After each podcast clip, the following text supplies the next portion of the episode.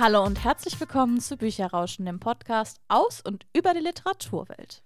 Wir sind Jenny und Karina und wir freuen uns, dass ihr wieder mit dabei seid zu einer neuen Folge von unserem Podcast im neuen Jahr. Jetzt nach zwei Bastel-Sessions mit einem buchigen Thema wieder. Diesmal wollen wir euch gerne das Thema gemeinfreie Werke etwas näher bringen. Es ist unsere erste reguläre Folge in 2023 und wir starten natürlich mit ganz vielen neuen Sachen ins neue Jahr, die wir uns für diesen Podcast vorgenommen haben. Wir verändern auch ein paar Sachen. So werden wir ab sofort unsere Folgen einmal im Monat veröffentlichen. Und zwar immer Anfang des neuen Monats bekommt ihr jetzt eine neue Folge von Bücherrauschen auf die Ohren. Wir haben uns auch in diesem Jahr wieder ganz viel vorgenommen und werden auch einige Interviews führen, worauf wir uns ganz besonders freuen. Wie immer, wenn ihr Ideen, wenn ihr Vorschläge habt oder auch wenn ihr Fragen habt, könnt ihr die jederzeit an uns stellen. Entweder per Mail an bücherrauschen.web.de mit UE oder auch auf Instagram. Damit ihr auch immer auf dem aktuellsten Stand seid und sofort mitbekommt, wenn eine neue Folge online geht, folgt uns doch gerne auf den jeweiligen Podcast-Portalen. Dann kriegt ihr nämlich eine Nachricht, wenn eine neue Folge online ist. Genau, kommen wir nun aber zu unserer aktuellen Folge über gemeinfreie Werke. Denn das Thema gemeinfrei ploppt immer mal wieder auf, gerade immer so zum Anfang des Jahres weil mit dem Beginn eines neuen Jahres auch oft neue Werke, neue literarische Werke, aber eben auch viele andere plötzlich gemeinfrei werden. Aber was heißt das eigentlich? Gemeinfrei bedeutet letztendlich oder einfach gesagt, dass das Urheberrecht an einem bestimmten Werk erloschen ist und dass nun jeder dieses Werk verwenden kann. Heißt also im Klartext, wenn ein Buch gemeinfrei wird, heißt es ab sofort, dass jeder mit diesem Text arbeiten kann, dass jeder diesen Text auch verwenden und veröffentlichen kann. Aber bevor wir auch näher darüber sprechen, ist die Frage erstmal, ab wann ist denn ein Werk gemeinfrei? Ein Werk ist in der Regel gemeinfrei 70 Jahre nach dem Tod des Urhebers oder der Urheberin. Also sprich, wenn ein Schriftsteller oder eine Schriftstellerin 1952 gestorben ist, dann sind genau jetzt, nämlich 2023, dessen oder deren Werke gemeinfrei geworden. Also genau 70 Jahre nach ihrem Tod. Außer es gibt noch einen weiteren Urheber oder eine weitere Urheberin an diesem Werk. Also wenn es zum Beispiel ein Schriftsteller in Duo ist, die das Buch veröffentlicht haben und die eine Person aber später gestorben ist, gilt die Gemeinfreiheit tatsächlich erst nach dem Tod des letzten Urhebers oder der Urheberin. Oder wenn das Urheberrecht nicht noch jemand anderes sonst inne hat, also sprich auch zum Beispiel Erben können das Urheberrecht übertragen bekommen und dann verlängert sich das auch. Aber auch wirklich nur, wenn sie es übertragen bekommen. Also es gilt nicht einfach nur, dass jemand das geerbt hat sozusagen, sondern er muss auch wirklich das Urheberrecht erhalten haben von dieser Person. Genau, denn selbst wenn es einfach nur Erben von einem Schriftsteller oder einer Schriftstellerin gibt, heißt es nicht automatisch, dass ihnen deren Werke gehören. Das gilt übrigens nicht nur für Bücher, sondern natürlich auch sowas wie Musik und Filme. Aber auch da ist halt immer wieder die Regel, es müssen halt alle entsprechenden UrheberInnen auch wirklich 70 Jahre tot sein. Es gibt aber tatsächlich auch Sachen, die von vornherein auch gemeinfrei sind und die gar nicht davon betroffen sind, dass man diese 70 Jahre warten muss. Das sind zum Beispiel sowas wie Gesetzestexte. Jeder kann einen Gesetzestext verwenden und auch veröffentlichen. Da hat das überhaupt nichts mit dem Urheberrecht zu tun.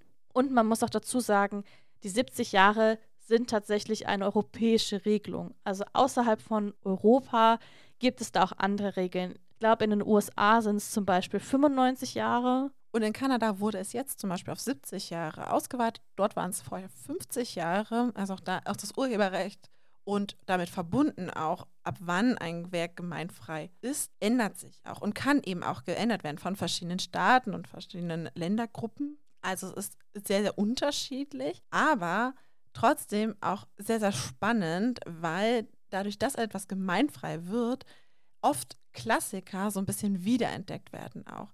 Ganz spannend, 2023 werden zum Beispiel die Werke von Sir Arthur Conan Doyle gemeinfrei, also Sherlock Holmes. Das heißt aber im Umkehrschluss jetzt nicht, dass jetzt theoretisch jeder einfach einen deutschen Text von Sherlock Holmes nehmen kann und dann verwenden kann, denn da gibt es auch wieder Einschränkungen von der Gemeinfreiheit, wenn es um Übersetzungen geht. Bei deutschen Texten von deutschen AutorInnen, da ist das Werk auf jeden Fall gemeinfrei. Das kann auch einfach verwendet werden. Wenn es sich aber um eine Übersetzung handelt, beispielsweise, tritt nochmal das Urheberrecht von der jeweiligen Übersetzerin ein. Das heißt, man kann nicht einfach Übersetzungen so verwenden, außer auch die Übersetzerin oder der Übersetzer sind seit 70 Jahren tot. Genau, was also bedeutet, wenn wir jetzt zum Beispiel Sherlock Holmes neu in Deutschland veröffentlichen wollen, und zwar in deutscher Sprache, müssten wir das Original nehmen, es neu übersetzen und dieses dann können wir ganz entspannt, ohne irgendwo Rechte anzufragen oder Gebühren zu zahlen, einfach veröffentlichen. Und das ist auch schon der Punkt, was bedeutet es eigentlich, wenn Titel gemeinfrei sind? Wie Jenny schon gesagt hat, man kann einfach, wenn wir jetzt beim Beispiel Buch bleiben, die Texte nehmen, sie als neues Buch herausbringen, mit einem eigenen Cover, mit einem eigenen Vorwort und einfach publizieren und theoretisch verkaufen. Gemeinfrei heißt auch, dass du es in andere Werkformen adaptieren kannst. Also zum Beispiel, wenn wir mal nehmen, Jane Austen, Stolz und Vorteil, das werden viele von euch kennen, ist auch gemeinfrei, schon seit einigen Jahren. Und das kann ich natürlich jetzt zum Beispiel nehmen und einfach sagen, ich schreibe ein neues Theaterstück aus Stolz und Vorurteil. Das kann ich nämlich zum Beispiel einfach machen. Dadurch, dass es gemeinfrei ist, gibt es da überhaupt keine Vorgaben, woran ich mich halten muss oder wo ich nochmal schauen muss, dass bestimmte Rechte einfach auch nicht verletzt werden, sondern da kann ich mich austoben, wenn ich so will. Ich kann auch sagen, oh Mensch, ich würde das jetzt gerne einfach verfilmen. Auch das ist überhaupt kein Problem. Ich kann einfach ein Drehbuch daraus schreiben, einen Film davon produzieren, fertig. Das ist das Praktische bei gemeinfreien Werken. Und deswegen ist zum Beispiel auch sehr auffällig, oft ist in dem Jahr, in dem ein Werk gemeinfrei wird, gibt es deutlich mehr Veröffentlichungen davon, weil dann letztendlich die Möglichkeit überhaupt besteht, das jetzt auch nochmal in neuer Form zu veröffentlichen. Also ich gehe davon aus, dass wir dieses Jahr zum Beispiel einige Sherlock Holmes Neuveröffentlichungen auch auf dem deutschen Buchmarkt haben werden, einfach weil es jetzt halt diese Möglichkeit gibt, dass man ohne viele große Probleme und ohne irgendwelche Rechte eben verletzen zu müssen sozusagen oder auch irgendwelche Lizenzen eben einholen zu müssen, einfach auch die Werke jetzt nochmal in einer Sonderausgabe, in einer Schmuckausgabe oder auch vielleicht mit Kommentierungen, mit Interpretationen. Es gibt so viele Möglichkeiten, was man jetzt eben auch damit noch machen kann. Schaut doch einfach mal das Jahr über bei den Buchhandlungen vorbei oder online und guckt, welche Sherlock Holmes-Geschichten wirklich jetzt in diesem Jahr, also 2023, erschienen sind oder noch erscheinen werden. Und schickt uns davon gerne ein Foto oder ein Screenshot. Das würde uns auf jeden Fall sehr interessieren und das würden wir natürlich dann auch auf unserer Instagram-Seite teilen. Und kleiner Fun Fact am Rande, ich kann nur für mich sprechen, aber ich bin ganz großer Sherlock Holmes-Fan und ich finde es sehr, sehr cool. Ich bin super gespannt, was vielleicht jetzt dieses gemeinfrei noch auch für das Werk bringen wird, weil das sind einfach so tolle Geschichten, das sind so schöne Bücher, die es einfach auch verdient haben, vielleicht neu interpretiert zu werden. Oh ja, auf jeden Fall. Ich habe auch die Sherlock Holmes-Geschichten bisher in englischer Form, aber in sehr gepresster Form, sage ich jetzt mal. Also es sind zwei Taschenbücher, wo alle Geschichten drin sind und die Wörter echt klein und eng geschrieben sind. Aber wenn ich jetzt dieses Jahr nochmal eine tolle Ausgabe sehe, vielleicht reizt es mich ja dazu, die dann einfach mitzunehmen. Das wird sich ja auf jeden Fall anbieten. Auf jeden Fall. Aber fassen wir das Ganze doch einfach nochmal zusammen. Also gemeinfrei bedeutet, dass Werke nicht mehr dem Urheberrecht unterliegen. Gemeinfrei wird ein Buch frühestens 70 Jahre nach dem Tod des Autors oder der Autorin. Und bei übersetzten Werken zählt nicht der Tod des Autors oder der Autorin, sondern der des Übersetzers oder der Übersetzerin, so ich diese Übersetzung auch veröffentlichen möchte. Andernfalls muss ich es, wenn es aus einer anderen Sprache kommt, selbst übersetzen. Und Gemeinfrei werden nicht nur Bücher, sondern werden generell alle Werke, die dem Urheberrecht unterliegen, eben nach dem Ablauf der sogenannten Schutzfrist. Wir hoffen, ihr seid jetzt ein bisschen schlau, was sowohl das Urheberrecht als auch die Gemeinfreiheit angeht. Zum Abschluss dieser Folge gibt es in alter Manier auch wieder einen Buchtipp. Dieser kommt diesmal von Karina. Genau, und es ist tatsächlich ein Buch bzw. ein Manga, was ich schon mal auf unserem Instagram-Kanal angeteasert habe in einer Story, als ich nämlich gesagt habe, was ich gerade am Lesen bin. Und genau das Buch möchte ich jetzt gerne vorstellen. Und zwar handelt es sich um Laila und das Biest, das sterben möchte, erschienen bei Manga Kalt. In der Geschichte geht es um zwei Hauptprotagonisten, die teilweise schon in den Titeln erwähnt werden, nämlich einmal um Laila und um das Biest. Das Biest ist letztendlich Aaron, wie er genannt wird. Er ist ein Therianthrop, das heißt, er ist halb Mensch und halb Tier. In der Welt, in der der Manga spielt, gibt es tatsächlich neben den Menschen eben noch diese Therianthropen und soweit es erstmal erscheint, auch von den Menschen nicht sehr gut behandelt werden. Also sie sind eher in einer eigenen Kultur sozusagen. Aaron ist ein sehr großer Therianthrop, der tatsächlich seit er klein ist von einer Gang gefangen gehalten wird und als Killer verwendet wird. Und er trifft auf Laila, als er ihre Eltern tötet.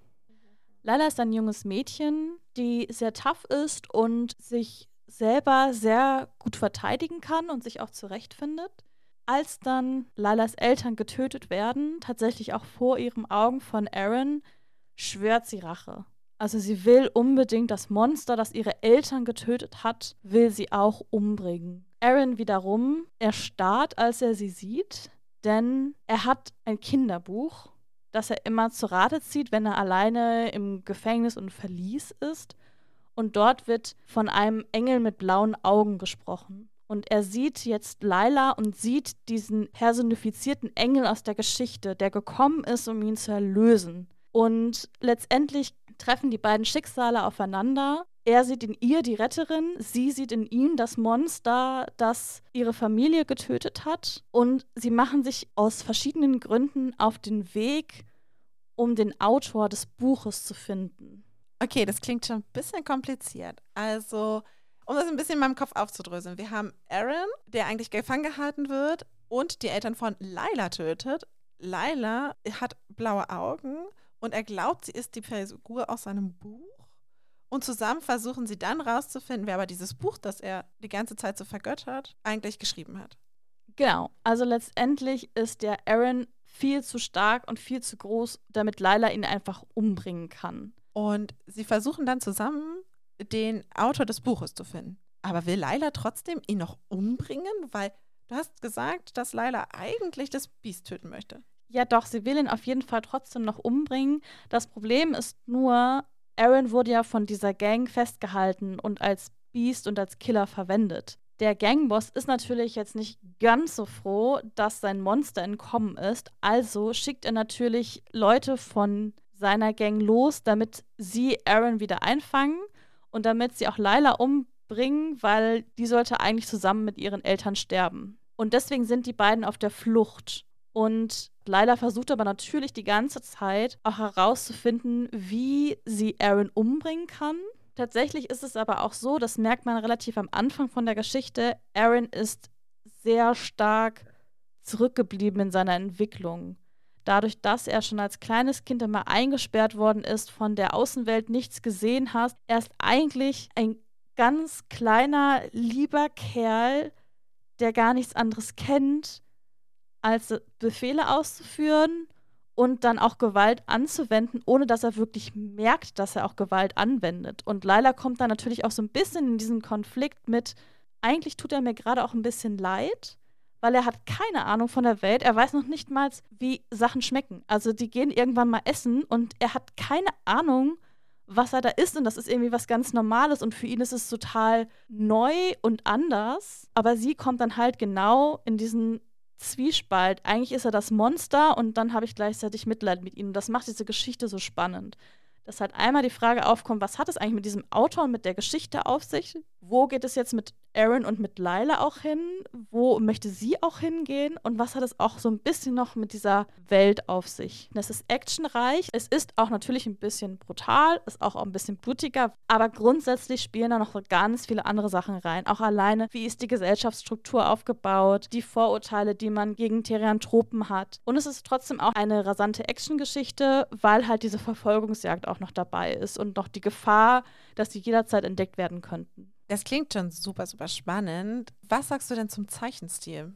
Ich habe ihn sehr gemocht. Also ich konnte mich direkt in die Szenen hineinversetzen. Ich finde, man hat sich auch sofort darin verloren. Also ich hatte jetzt gar nicht so das Gefühl, dass ich jetzt jedes einzelne Panel mir angucke und jedes einzelne Bild, sondern ich habe einfach die Geschichte gelesen und habe mich darin verloren. Und habe auch diese ganzen Gefühle, die da übertragen werden. Also ich hatte halt selber so einen Gewissenskonflikt mit, der tut mir jetzt gerade total leid, aber dann macht er das und ich weiß jetzt irgendwie nicht, was ich fühlen soll. Es ist ist, wie gesagt, bei den Action-Szenen ist es schon trotzdem auch rasant und teilweise auch brutal. Fand ich aber passend.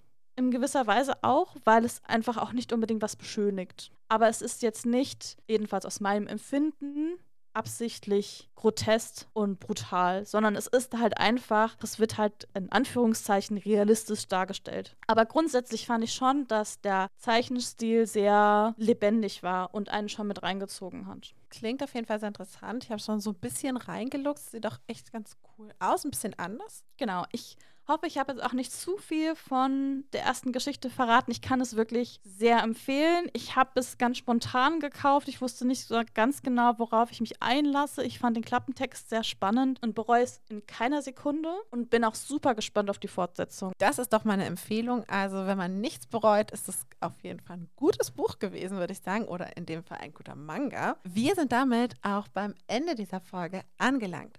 Vielen Dank fürs Zuhören, dass ihr wieder mit dabei wart. Denkt dran, nochmal als kleine Erinnerung, Bücherrauschen gibt es jetzt einmal im Monat, immer am Anfang des Monats. Also folgt uns auf den Podcast-Portalen und folgt uns auf Instagram, damit ihr auch immer auf dem neuesten Stand seid und ganz genau wisst, wann eine neue Folge erscheint. Und damit sagen wir bis zum nächsten Mal. Bis dann.